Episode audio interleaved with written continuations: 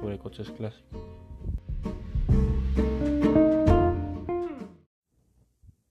Desde principios del siglo XX,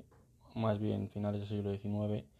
los antiguos carros de caballos empezaron a motorizarse gracias a los motores de combustión de Karl Benz que diseñó junto con Daimler.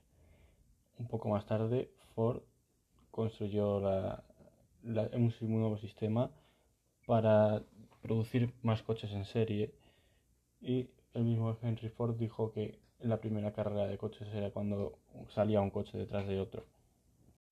Más tarde, cuando Rolls-Royce, junto con Bentley y demás marcas de gran prestigio empezaron a construir coches más lujosos, la gente aparte de lujo quería velocidad y eso fue lo que empezaron a obtener. Entró la guerra mundial, la gran guerra, y los coches dejaron de fabricarse para fabricar aviones. Al finalizar esta guerra ya venía la gente con ánimos de, de velocidad, de adrenalina y un poco la Belle Époque que se vivía o los felices años 20 en Estados Unidos, por lo que el coche pasó a ser un, un artículo de lujo y de valor y de prestigio. En esta época nacieron marcas como Ferrari o Maserati, las cuales empezaron a hacer carreras de Fórmula 1 en el campeonato internacional y lógicamente solían ganarlas y esto les daba un prestigio, con lo que empezaron a hacer coches de calle para poder financiarse sus escuderías y además darse mucho más a conocer. Con estos coches la gente llegaba a las reuniones y sabías ya si era una persona con más, poder adquisitivo, menos o incluso si era de la nobleza. Más tarde, en los años 30, con el crack del 29 y los nacionalismos que empezaron a surgir en Europa, los coches volvieron a relegarse a un artículo que debía de estar al alcance de todo el mundo y los populismos les venía muy bien, por lo que podemos ver el ejemplo del escarabajo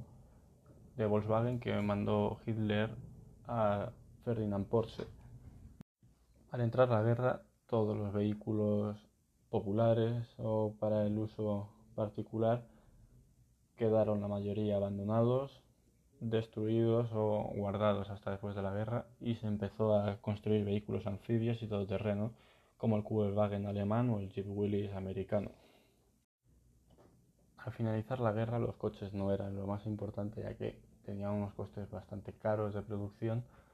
y había claramente un bando perdedor que era Europa entera, excepto los países más alineados con Estados Unidos. Por lo que empezaron a construirse motos como por ejemplo tenemos en España Montesa o Bultaco. Estas motos durante los primeros años del franquismo permitían a casi cualquiera ir de su lugar de residencia a su lugar de trabajo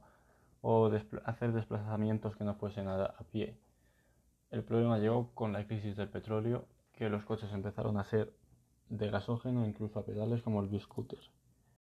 Ya llegado a los años 60, lo que para mí es el top del desarrollo automovilístico, en España llegó el SEAT 600 que nació de la mano del Fiat 500 de Italia y en el resto del mundo empezaron otra vez las carreras de coches, los clubs de gentleman drivers con coches como Jaguar, Aston Martin, Ferrari, todas estas marcas hacían coches para calle veloces y la gente compraba para conducir con sus amigos, irse a las carreras o hacer el Grand Tour que solían hacerlo la gente rica en verano que consistía en ir por toda la costa del Mediterráneo eh, a los mejores restaurantes.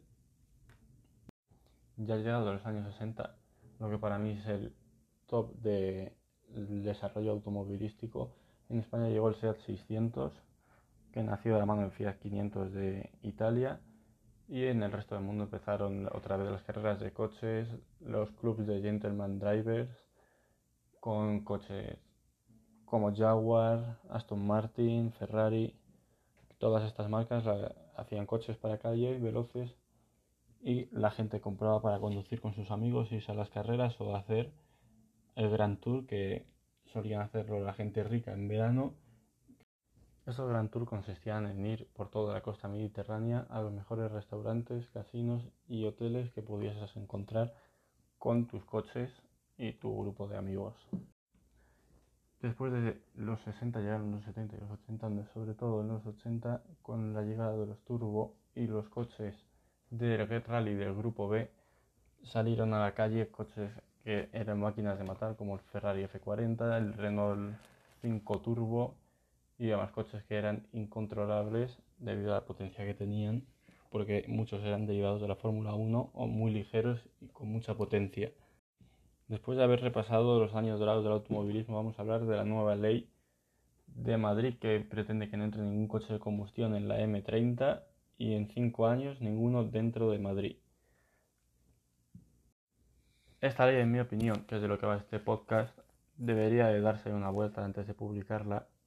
para contemplar las excepciones de los coches clásicos que deberían seguir circulando por las ciudades porque son la alegría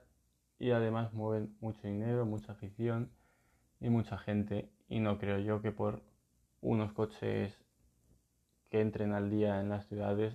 cambiemos mucho o nada.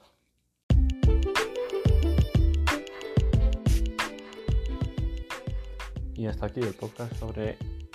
el tema de hoy.